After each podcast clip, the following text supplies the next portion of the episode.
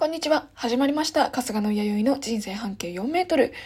えー、この番組では私が見たこと、聞いたこと、感じたことについてお話ししていこうと思います。ということで、今回は新たな挑戦のお話ですね。えー、新たな挑戦というか、私は実はですね、あの、生配信アプリ17というものを、え、やってまして、えー、17の中で、今まで、あの、雑談配信っていうのが主だったんですけれども、私 YouTube もラジオトークも雑談なので、17ぐらいはちょっと違うことをしようかなと思ってまして、えー、ダンスと歌と楽器が得意なので、それを活かして何か新しい一面をえー、お見せできたらいいななんて思っておりますということで最近ピアノ買ったんですよ。ピアノをですね、買いまして、あの、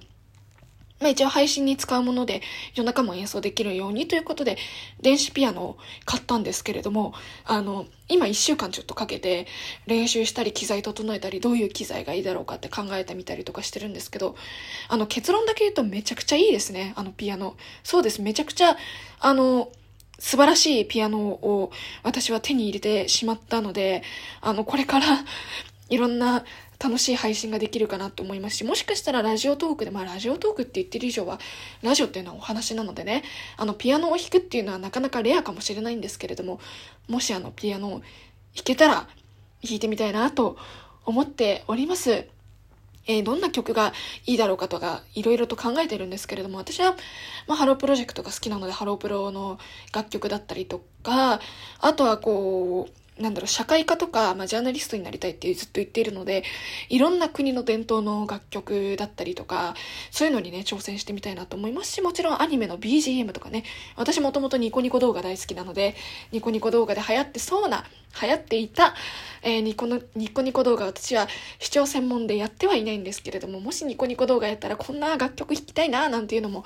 合わせて、えー、陰キャのニコニニコニコ動画向きの陰キャの私が、えー、陽キャの巣、えー、17で陰キャが殴り込むという配信をね、していきたいなと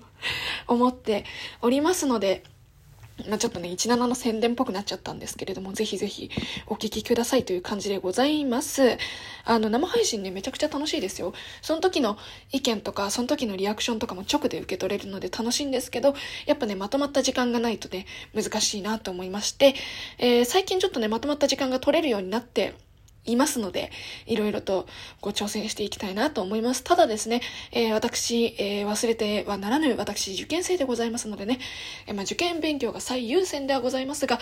え生配信もね、楽しんでいこうと思います。まあ、ここだけの話、いろいろとギフトもらったら超嬉しいです。じゃあ今日はね、ここまでにしましょう。じゃあ、バイバイ。